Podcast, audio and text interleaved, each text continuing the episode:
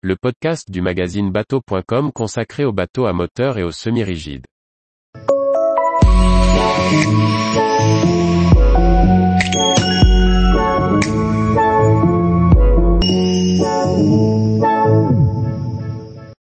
Route du Rhum.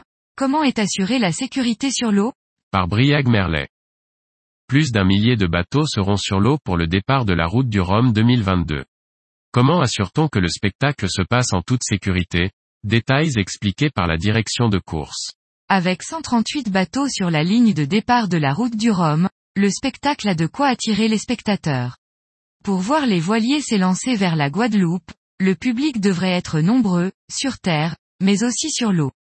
Pour éviter les possibles accidents et risques de collision entre bateaux en course et spectateurs, la direction de course a mis en place des périmètres à respecter, en plus d'une ligne séparée entre monocoque et multicoque. Encore reste-t-il à les faire respecter et s'assurer de la sécurité du plan d'eau. Pour veiller au respect de ces règles, les organisateurs de la transatlantique font appel à un mélange de professionnels et de bénévoles. Francis Le Goff, directeur de course, détaille, le jour du départ, nous avons plus de 120 bénévoles de la direction de course et de la SNSM sur l'eau. Avec les membres de la direction de course, cela fait environ 150 personnes sur l'eau pour assurer la sécurité.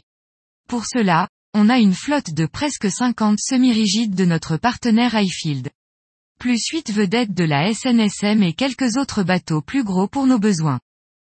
En amont, les bateaux sont testés dans la semaine avant le départ, afin de vérifier le montage et le fonctionnement de tous les éléments des Highfield de 6 à 9 mètres, motorisés par Suzuki, partenaire de la route du Rhum. C'est aussi l'occasion pour les pilotes de prendre leur semi-rigide bien en main pour les possibles situations d'urgence le jour J. Le directeur de course se réjouit de ce soutien technique. Les bateaux ont fait de beaux progrès depuis que l'on a commencé avec Highfield sur le Vendée Globe 2012. Il nous manquait les gros modèles de 9 mètres pour certaines missions.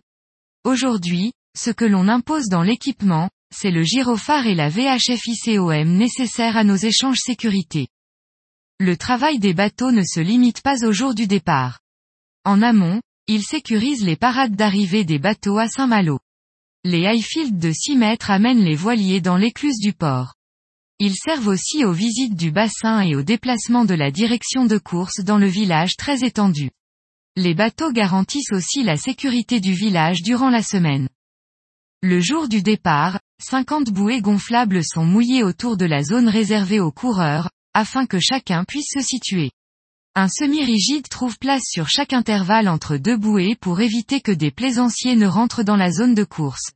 Les semi-rigides de 9 mètres, ainsi que le Black Pearl, semi-rigide amiral construit sur mesure pour la direction de course, ouvrent la voie devant la flotte pour anticiper les risques potentiels. Il retrouve ensuite le reste de la flotte au niveau du Cap Fréhel, dernier point de passage avant que la flotte ne mette le cap sur Pointe-à-Pitre.